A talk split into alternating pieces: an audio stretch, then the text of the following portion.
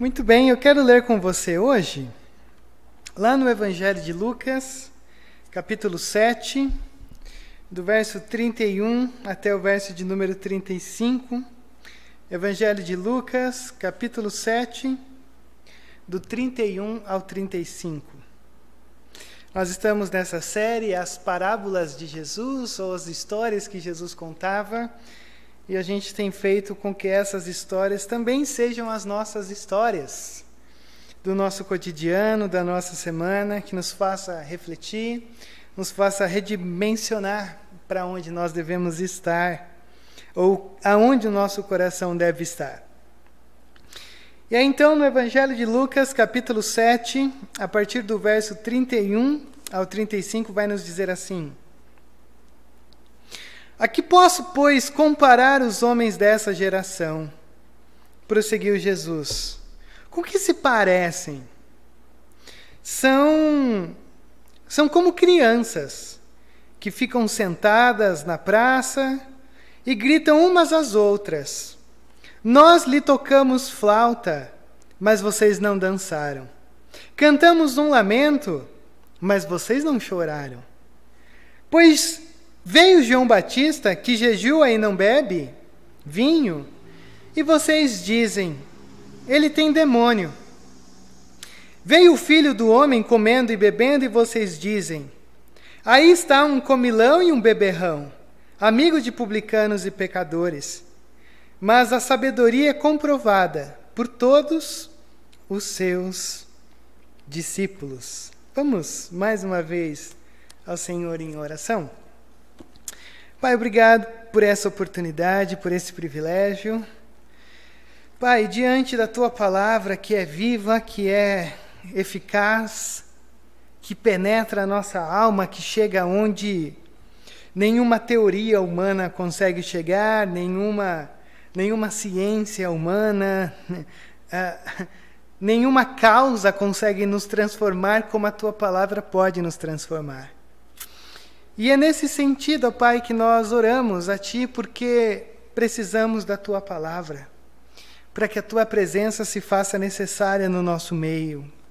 E assim nós oramos, ó Pai, que o mesmo Espírito que inspirou essa, esse texto, essas palavras, esse livro, seja o mesmo Espírito, ó Pai, que, que nos faça compreendê-la de uma maneira prática, a qual nós temos vivido e direcionada a nossa vida. Assim nós oramos, ó Pai, no nome santo de Jesus. Amém, Deus. Amém. É muito interessante porque essa semana, conversando com alguns de vocês que eu já não me lembro mais quem, mas eu ouvi uma coisa que é verdade, a gente a gente faz ideia, mas é bom ouvir de terceiros. E algum de vocês disse assim: Olha, você sabe que quando a gente olha para a igreja antes da pandemia, para a igreja que a gente olha agora durante a pandemia, é interessante a gente perceber que a gente faz hoje muito mais coisa do que a gente fazia antes da pandemia. Hoje a igreja do Carrão, a IPC da, da Vila Carrão, é uma igreja que a, a todo momento tem alguma coisa. A gente não se sente desamparado. Porque a todo momento nós temos algo que, que nos leva a entrar na missão, a sermos pastoreados, a estarmos juntos, a vivermos essa essência do que é a comunhão, do que é pertencer a uma igreja. É muito mais só do que estar tá num domingo. É é estar tá até três horas da tarde, procurando o pessoal por essa São Paulo aqui para entregar uma cesta básica. É bater três vezes na casa que a mulher saiu e você na expectativa de quando será que ela vai voltar para eu entregar a cesta? É vivermos a expectativa de acordar no próximo domingo e olharmos e dissermos assim: quantas roupas nós conseguiremos arrecadar no varal solidário? Será que a renite vai atacar no sábado que vem mexendo com roupa velha? Velha, entre aspas, respeitosamente? É no domingo ou no sábado à noite, sete e meia, você ouviu uma palavra que brota do coração de Deus para o coração da Karina e do Marco, que olha para a gente e diz assim: gente, não adianta a gente ficar chorando pelo SUS, não. Se a gente não fizer a nossa parte, se a gente não cuidar do nosso corpo, da nossa alimentação, a gente desperdiçou o templo do Espírito Santo. A gente não tem usado o templo da melhor maneira possível. É a gente na quinta noite, com as mulheres, que eu não posso entrar, não é permitida a entrada de homens, lendo o Eclesiastes. É a live de sexta-feira, nos dando um tapa na cara e dizendo: você está correndo tanto para nada. É quarta-feira na reunião de oração. São as conversas que a gente tem. É o engajamento que a gente vive. É um momento onde a nossa igreja faz muito mais do que fez antes. Agora, uma coisa interessante. Porque há de se destacar que nós somos uma igreja muito pequena. Uma igreja, uma comunidade cristã com 45 membros arrolados, que fazem parte, que estão ali no papel, é uma comunidade muito pequena. Na verdade, até uma, uma, uma, uma igreja em fase de plantação de igreja, algumas vezes é maior do que uma igreja com tantos anos que nós temos, com tão, com tão poucos membros. E aí, para piorar um pouco a nossa situação, eu não sei se você já ouviu falar sobre ah, aquela coisa do 80 por 100 por 100 por 20. 100 por 20. De 100 pessoas, 20 trabalham. Isso é na igreja, isso é numa empresa, isso é uma, uma teoria, uma tese muito real, porque aonde quer que nós estejamos, sempre tira ali 20%, que são daqueles que trabalham. Daqueles que às vezes descem a corda. Por um outro lado, existem aqueles que seguram a corda para que outros desçam. Mas existe um acompanhamento existe uma, uma percepção, um cuidado, existe uma, uma realidade de que há um conjunto para que a obra aconteça. E quando a gente olha para esse texto de hoje, ele é um texto que primeiro nos convida a olhar para a nossa vida, nos convida a olhar para esse texto, para esse sermão, para essa celebração de uma maneira infantilizada. Mas não no sentido de infantilizado, de não maduro, mas de que mais uma vez Jesus nos mostra qual deve ser o nosso papel dentro do reino. E Jesus conta essa história dizendo o seguinte: imagine que o reino de Deus são crianças brincando. E as crianças se reúnem, e elas se reúnem em torno de uma brincadeira, de alguma coisa, de um jogo.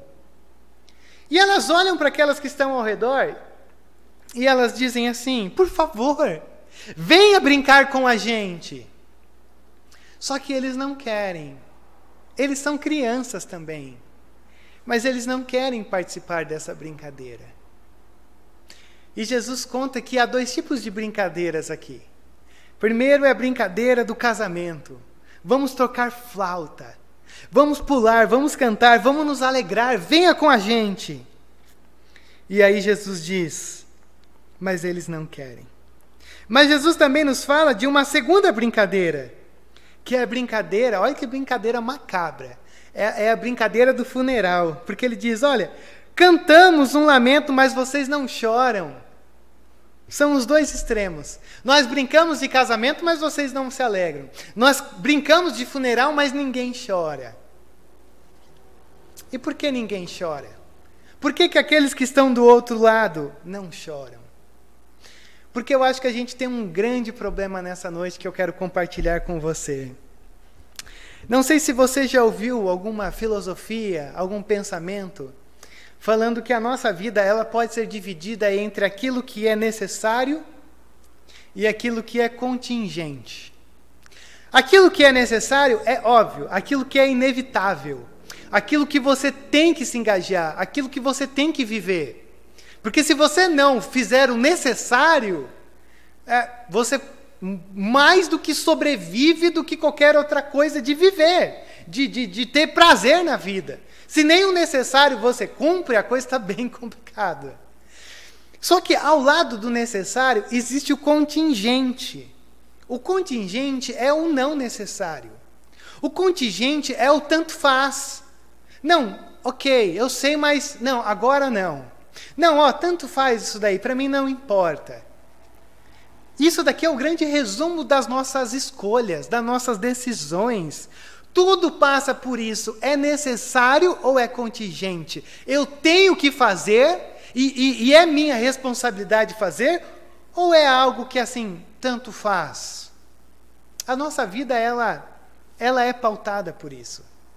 E a grande pauta para a gente decidir isso é a sabedoria. Eu preciso ter sabedoria para saber o que é necessário, para saber aquilo que não é necessário, para não confundir ambas as coisas e perder a minha vida. É, a gente está lidando com uma, com uma questão muito séria. Só que eu não quero falar com você sobre essa coisa de necessário e contingente num contexto da vida, das escolhas que a gente tem. Até porque isso é, é muito subjetivo. O que eu quero falar com você hoje é que talvez a gente muitas vezes confunda isso se tratando do reino de Deus, se tratando da comunidade local, se tratando de uma perspectiva que, biblicamente, essa, essa, essa teoria do 100 por 20 ou 80 por 20, 20% trabalha do total, não rola aqui. Não acontece aqui. Deus não parte de um pressuposto dizendo, ah, tá, eu vou estabelecer uma igreja com 100 pessoas. 80 vai ficar sentado no banco e 20 vai trabalhar. Isso não existe. Essa teoria necessário contingente não dá para a gente encaixar na palavra e dizer, ah, eu faço parte desse grupo. Porque dentro da perspectiva do reino, não dá para você e eu olharmos a brincadeira acontecendo e a gente não querer entrar na brincadeira. Não tem como a gente olhar para o que Deus está fazendo e a gente ficar do lado de fora olhando e dizendo assim: olha só, o que, que esse pessoal está brincando de reino. Então, isso daqui é, é lindo. O nosso texto de hoje ele é lindo porque ele vai nos mostrar esse lado infantil de uma história de Jesus, que ilustra o meu e o seu papel dentro do reino. E ele já ilustra dizendo o seguinte: se tratando de reino de Deus, não existe tanto faz. Se tratando do reino, da, do engajamento, da expectativa que Deus tem sobre a igreja, não existe o crente não necessário. Só existe o necessário. Só existe o é inevitável estar engajado, participando, envolvido com tudo que está acontecendo. Porque eu quero participar dessa brincadeira. E aí eu fiquei tão inspirado sobre essa parábola de Jesus das crianças brincando, de casamento e de velório, que eu cheguei numa questão muito simples aqui hoje. Eu acho que quando a gente olha para esse texto, e aí eu quero que você recorde os teus tempos de brincadeira de rua, que infelizmente muitas das crianças hoje, obviamente pela pandemia, não estão acontecendo, mas que muitas das crianças de hoje não sabem muito bem o que é isso, porque hoje as brincadeiras se resumem ao mundo virtual, à tecnologia. Mas você sabia, criança, que houve um tempo onde a gente brincava na rua sem medo, que você só voltava para casa para almoçar e para dormir. E que geralmente você chegava em casa escondendo os teus machucados, o teu corpo ralado, porque você passou o dia fora. E aí você só encontrava com a sua família de tardezinha para noite e você tentava esconder os ralados que você tinha, porque você participava da brincadeira. Você se envolvia com a brincadeira. E aí quando Cristo fala sobre essa parábola, eu quero pensar em três coisas que envolvem a brincadeira que é aqui que eu peço gentilmente, para que esse teu lado da tua mente infantil possa recordar, ou possa pelo menos imaginar se você não teve esse privilégio de ser uma criança de rua, uma criança que cresceu na rua, uma criança que brincou, uma criança que brigou, uma criança que se alegrou, que se machucou, uma criança que tem sete pontos no joelho porque brincando de esconde-esconde caiu com, com, com, o joelho num, num murinho. Eu quero resgatar essa criança e fazer que você, com que você entenda o que Jesus vai nos dizer. Porque quando Jesus compara reino e brincadeira de criança, eu acho que Jesus ele ele tem uma coisa aqui que eu quero compartilhar com você. Primeiro, essa brincadeira de reino, essa brincadeira de reino de Deus que a gente faz, que a gente se envolve, ela ela envolve um reconhecimento de que as crianças estão lá na rua brincando. Lembra disso. Não é possível que você não ficava triste quando sua mãe, seu pai, sua avó, seu avô, tio, tio, quem quer que seja, olhava para você e você, eu posso ir lá fora brincar? E as crianças gritando, as crianças jogando bola, as crianças chutando a bola no portão. E aí, tanta coisa que daria para fazer, e a gente fazia, e aí alguém olhava e dizia: Não, você não sai hoje. Eu acho que não existe nada pior do que isso, do que você não deixar com que uma criança saia para brincar. Mas pior do que não sair é você saber que as crianças estão lá fora brincando. Quando a gente olha para o nosso texto, embora a gente possa ter várias visões sobre tudo que está acontecendo aqui, mas essa história, ela se desenrola dentro de uma história onde João Batista, o primo de Jesus, é alguém que tem anunciado as boas novas de salvação. Já olha, quando ele olhou para Jesus, ele diz: Esse é o Cordeiro de Deus que tira o pecado do mundo. Esse é o Messias prometido, o resgatador. Esse é aquele que nós tanto aguardávamos. E aí o, o, o, João Batista vai passando um momento com a sua pregação, com a sua palavra, com o seu batismo de arrependimento. E nesse momento da história, o João Batista está preso. E pior do que está preso, o João Batista está angustiado. Porque os discípulos de João ouviram o que Jesus estava fazendo ali, porque afinal de contas Jesus tinha acabado de ressuscitar o filho de uma viúva. Então, peraí, nunca na história humana alguém foi ressuscitado. E isso aconteceu ali. E os discípulos de João Batista olham para isso e diz: João, você não faz ideia do que está acontecendo. Sabe aquele Jesus que, que, é, que, que é meio primo teu, meio parente e tal? É, que você batizou, que você apontou e disse: Esse é o Cordeiro de Deus. Ele acabou de ressuscitar um, um, um menino, filho de uma viúva. E aí o João Batista olha para isso e diz: que coisa linda, que coisa fantástica. Só que ao mesmo tempo o João Batista, ele está angustiado. Por quê? Porque ele é aquele que está dizendo: olha, eu estou aqui, mas está vindo alguém aqui que é gigante, que é grande. Alguém que na verdade é maior do que eu, e ele sim é o Messias, o esperado, aquele que nós tanto desejamos. Só que ele está preso. E talvez ele olha para ele e diz: Não é possível. Tem gente sendo ressuscitada e eu estou aqui preso. Meu Deus, eu não estou entendendo o que está acontecendo. Não é possível, eu estou perdendo tudo o que está acontecendo lá na brincadeira. E ele manda dois discípulos para se encontrar com Jesus. E esses dois discípulos são enviados para entrar na roda das brincadeiras me permita usar esse termo hoje, não no sentido de menosprezo, mas seguindo o raciocínio nosso. O João Batista ele envia dois discípulos para que entrem na roda de brincadeira de reino de Jesus. Com um questionamento muito simples. O João pede: uh, vão lá e pergunte, Jesus, você é mesmo aquele que a gente esperava? Você é mesmo aquele que, que a gente tanto anseia? E aí os discípulos vão se encontrar com Jesus. E aí o nosso texto diz que eles chegam para Jesus e diz exatamente isso. Jesus, olha, a gente está aqui porque o João Batista mandou perguntar. É, é, verdade assim que você é aquele, és tu aquele que haveria de vir? Ou devemos esperar algum outro? E aí o que, que Jesus faz? Naquele momento Jesus curou muitos que tinham males, doenças graves, espíritos malignos e concedeu visão a muitos que eram cegos. Essa é a brincadeira do reino. Gente sendo abençoada. Qual que é a grande questão aqui? Isso que eu chamo dessa grande brincadeira de reino envolve um reconhecimento de que as crianças estão lá na rua brincando. Não é só para resgatar as memórias que às vezes dói da gente, de um tempo de inocência, de um tempo que a gente não tinha que se preocupar com tanta coisa. O que eu quero dizer para você nesse ponto, nessa, nesse quadro, é que as crianças estão brincando de reino aqui nessa igreja. Você sabia que ontem uma pequena parte de nós estava aqui oito e meia da manhã e alguns chegaram em casa três horas da tarde?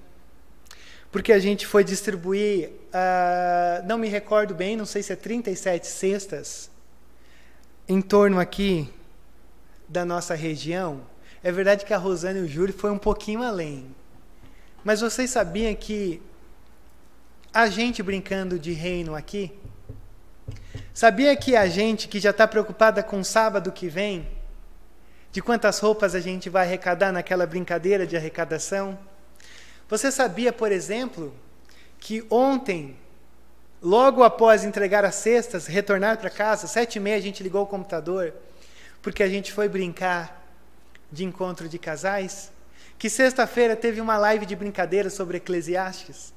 Que quinta-feira teve uma outra, uma outra, um grupo das mulheres se reunindo de maneira a brincar sobre considerações de Eclesiastes. Sabia que quarta-feira nós brincamos de oração? Rodrigo, mas isso dói os ouvidos. Vocês estão brincando? Sim.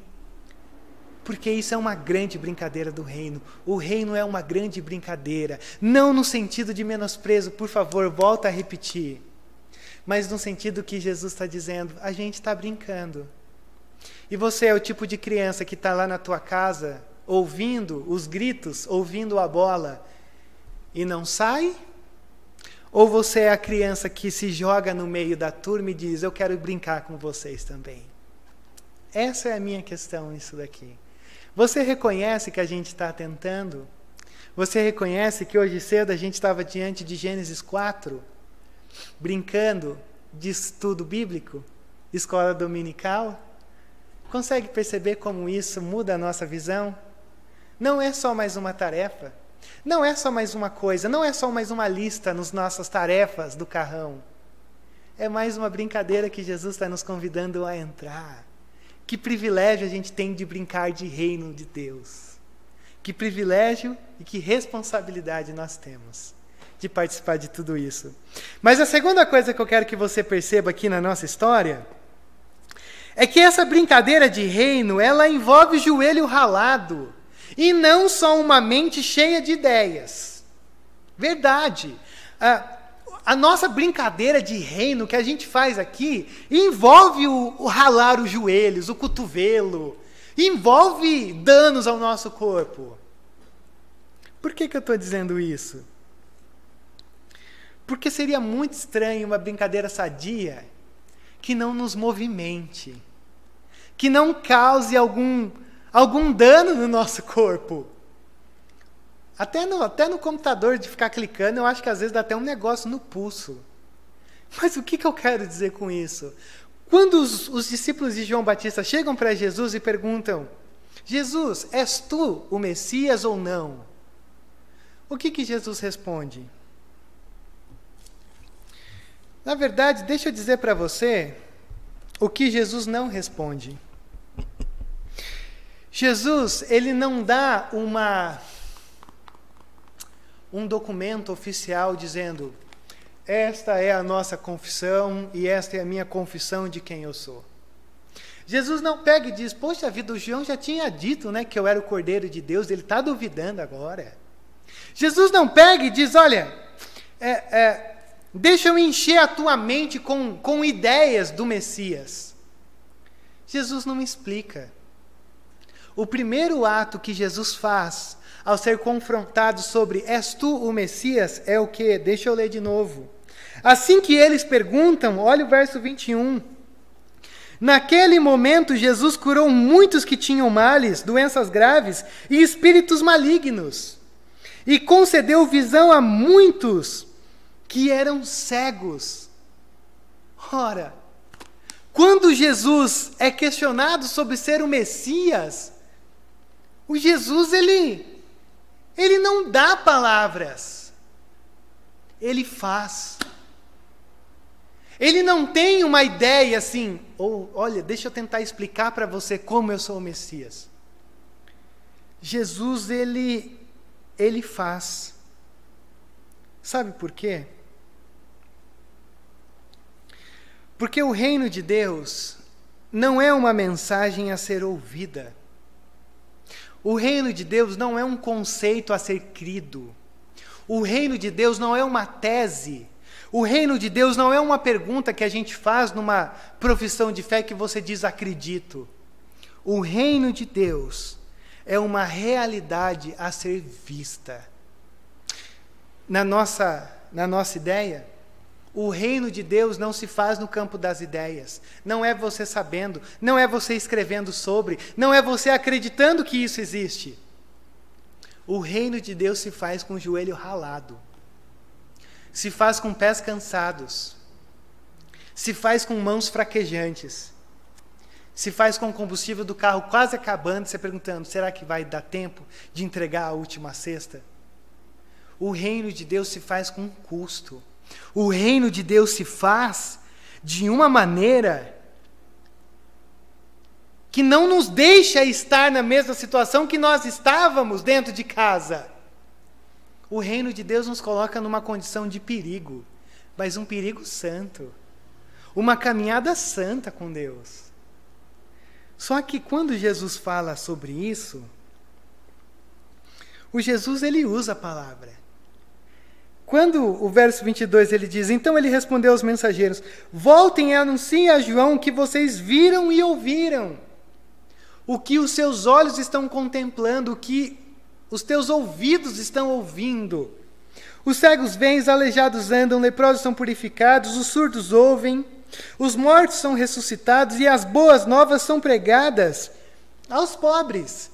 Na verdade, é, isso daqui não é uma, uma coisa nova. É, essa, essas palavras de Jesus, elas foram proferidas, por exemplo, por Isaías, capítulo 35 e o verso, capítulo 61. Isaías 35 e 61 é o que Jesus está dizendo aqui. É verdade que Jesus ele não vai até o final dos, dos versos dos capítulos de Isaías. Mas aí eu vou ter que deixar para um outro tema, para uma outra abordagem desse texto. Porque quando Jesus diz isso, e se você for comparar com Isaías, lá no finalzinho, o texto vai dizer: e também para libertar os cativos. Jesus não fala disso. Por que, que Jesus não fala? Possivelmente porque, se Jesus dissesse para libertar os cativos, os que estão presos, o João ia dizer: Mas peraí, então ele esqueceu de mim, porque eu estou aqui preso. Mas Jesus não diz isso porque a liberdade de Jesus não era uma liberdade de Vamos sair do Império Romano, do domínio do Império Romano.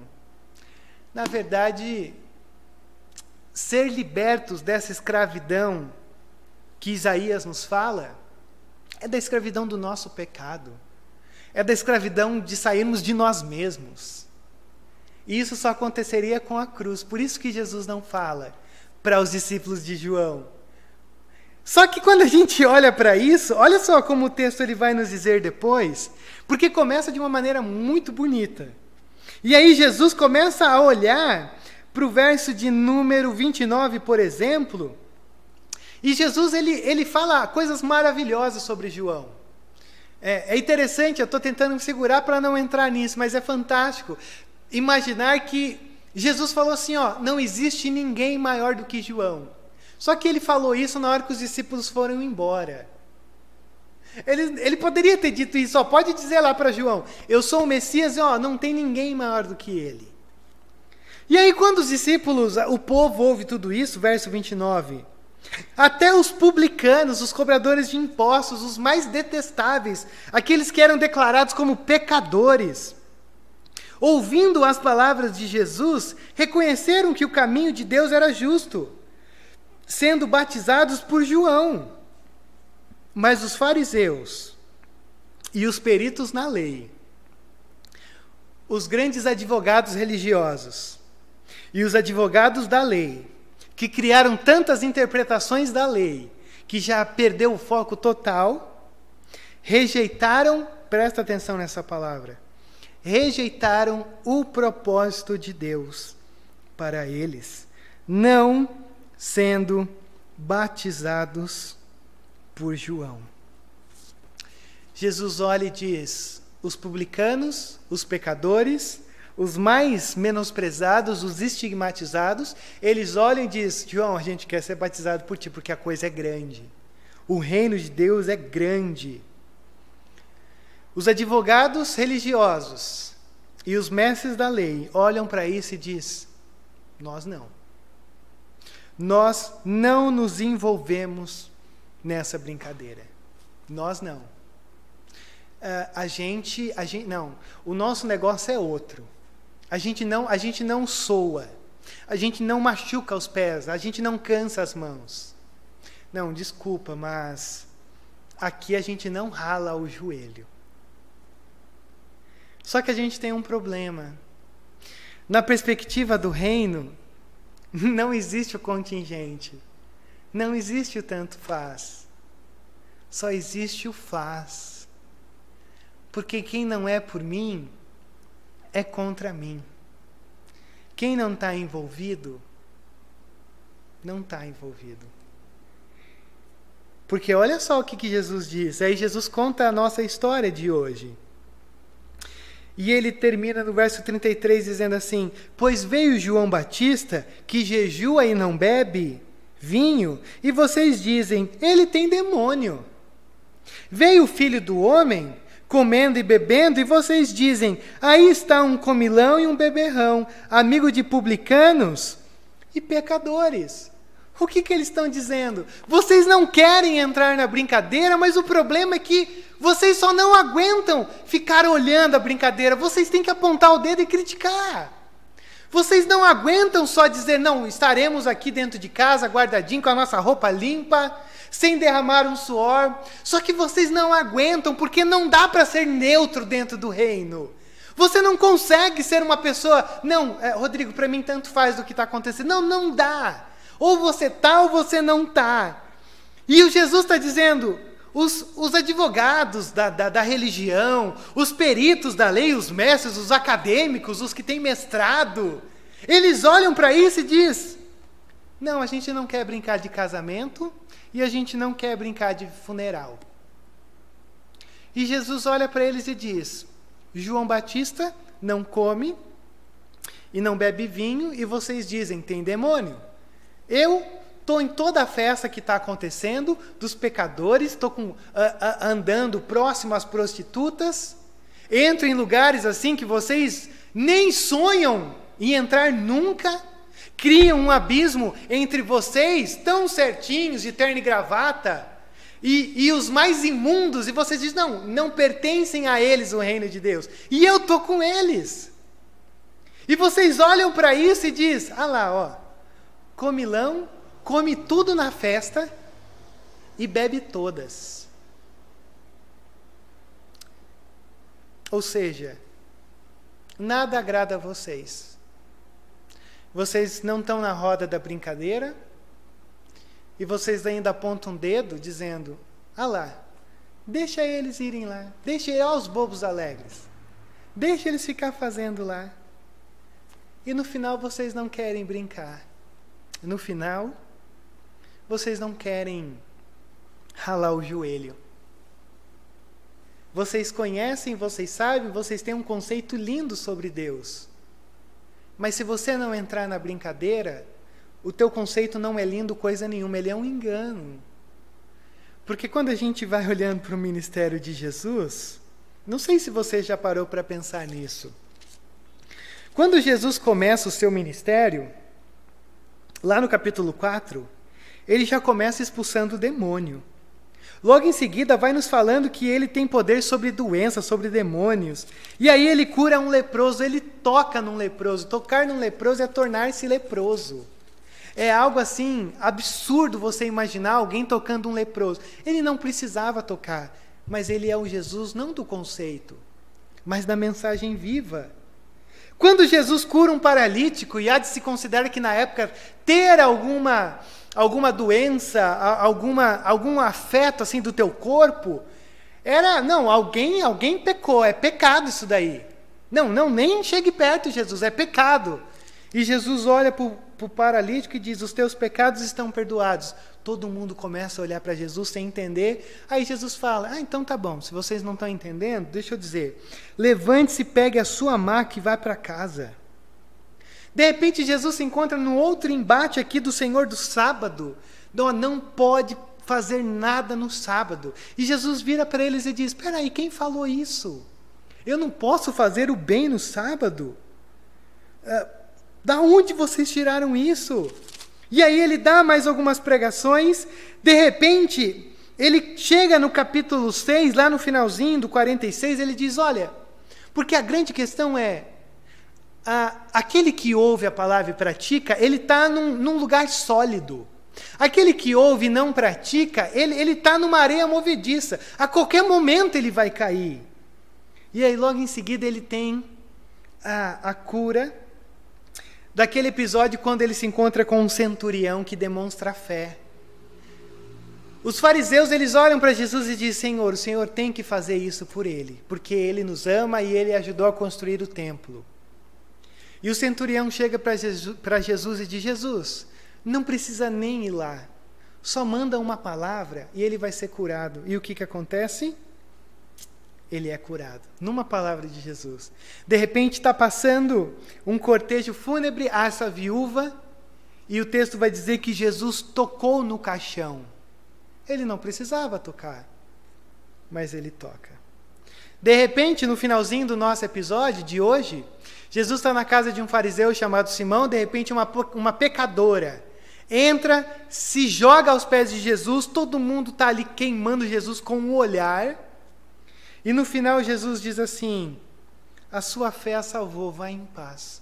Por que, que Jesus diz isso? Porque fé, porque reino, porque salvação, porque graça, porque a igreja não é conceito. Você não aprende, você não exerce a tua fé sabendo a confissão de fé de Westminster, nem conhecendo a tua Bíblia, nem sabendo todos os valores da igreja. Você experimenta uma verdadeira fé quando você contempla a realidade. Quando você percebe que o reino de Deus, ele ele pode ser, é, ele pode passar a existir pelas nossas mãos. Porque eu volto a dizer, o reino não é uma mensagem a ser ouvida, mas uma realidade a ser vista, a ser experimentada. Uma brincadeira que a gente entra, que a gente se rala, mas que a gente está tentando brincar de reino. E a última coisa que eu queria ver com você no nosso texto, primeiro é essa brincadeira de reino envolve reconhecer de que as crianças estão lá brincando de reino. A segunda coisa é essa brincadeira de reino envolve joelho ralado e não só uma uma ideia intelectual e coisas mirabolantes assim que não chegam a lugar algum. E a terceira coisa e última que eu quero que você veja aqui comigo é que essa brincadeira de reino envolve saber que amanhã as crianças estarão lá, em mais um novo dia, brincando de reino. O que, que eu quero dizer com isso? Uh, a gente tem aqui uma, uma frase que parece solta na história de Jesus, que é do verso 35. Quando Jesus conta tudo isso, lá no verso 35, Jesus diz assim: mas a sabedoria é comprovada por todos os seus discípulos. Aí você fala assim: Rodrigo, não. O Lucas errou aqui. Deve ser do capítulo da frente. Essa frase caiu aqui e essa frase parece que não faz sentido algum. Faz, por causa dessa palavra traduzida como sabedoria.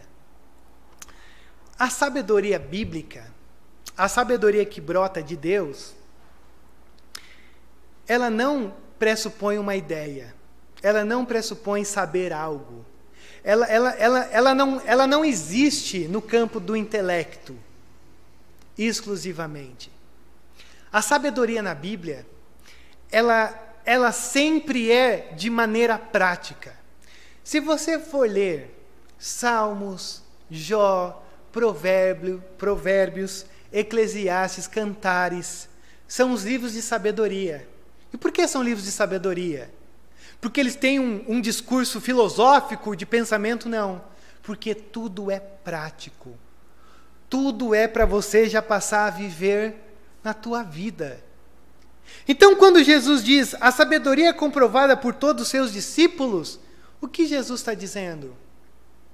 Os discípulos de Cristo, eles ouvem tudo isso e eles entram na roda. Eles não ficam só pensando, ai, que vontade de entrar na roda de brincadeira. Ai, que vontade de fazer parte disso. Não, eles entram. Isso é sabedoria. Isso que foi menosprezado pelos fariseus e os advogados da lei e os peritos, que Jesus diz: vocês desprezam o propósito. É o que Jesus termina dizendo. Mas a sabedoria inclui saber que você tem um propósito para o dia de amanhã. Por isso que eu digo, essa brincadeira de reino envolve saber que as crianças estarão lá amanhã, que nós estaremos lá, que haverá alguma coisa para essa semana. Porque nós temos um propósito no nosso viver. E você precisa a todo momento ser lembrado desse propósito. Você precisa ser lembrado do propósito para acordar amanhã cedo. Isso é o culto de domingo. Você precisa ser lembrado ao longo da tua semana que você precisa orar por você e por pessoas que estão ao teu redor. Por isso que a gente faz a reunião de quarta-feira. Quinzenalmente, nós temos a reunião dos homens, das mulheres. Porque vocês precisam saber que unidas é muito mais fácil de que quando uma cai, a outra levanta. No sábado, que tem sido mais ou menos o que a gente tem feito com o Cares, é para a gente lembrar que a gente reentra em algumas rodas de brincadeiras que foge um pouquinho dessa coisa inclusa aí dentro que a gente só tem a tendência de viver como igreja. A gente entra na casa e, e brinca com gente que a gente não, não faz ideia do que está passando. A escola dominical é para te ensinar a ter um embasamento bíblico, a saber no que você acredita. Tudo isso é para te lembrar que você pertence ao Senhor. Tudo isso é para te lembrar de quem você é.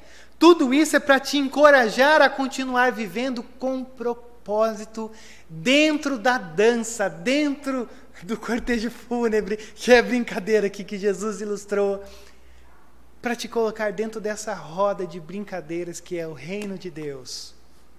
E as várias facetas que a gente, como igreja, tem buscado experimentar pelas brincadeiras que o Senhor tem proposto para a gente aqui, na Igreja Presbiteriana Conservadora da Vila Carrão. Então, quando eu olho para tudo isso, eu fico me perguntando que ousadia nós teríamos de negar entrar numa brincadeira que o Senhor está propondo para a gente.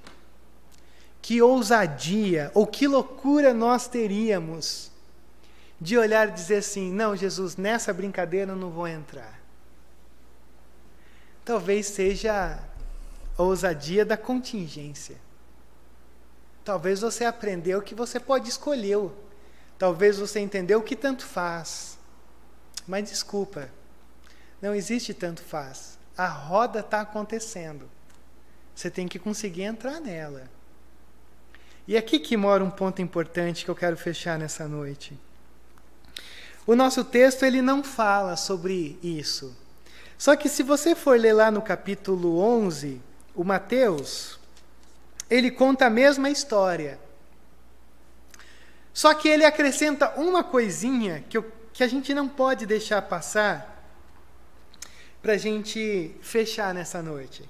Lá no capítulo 11, é, verso 12 de Mateus, ele diz assim: ele contou a mesma história que a gente, só que ele termina assim: Desde os dias de João Batista até agora, o reino dos céus é tomado à força.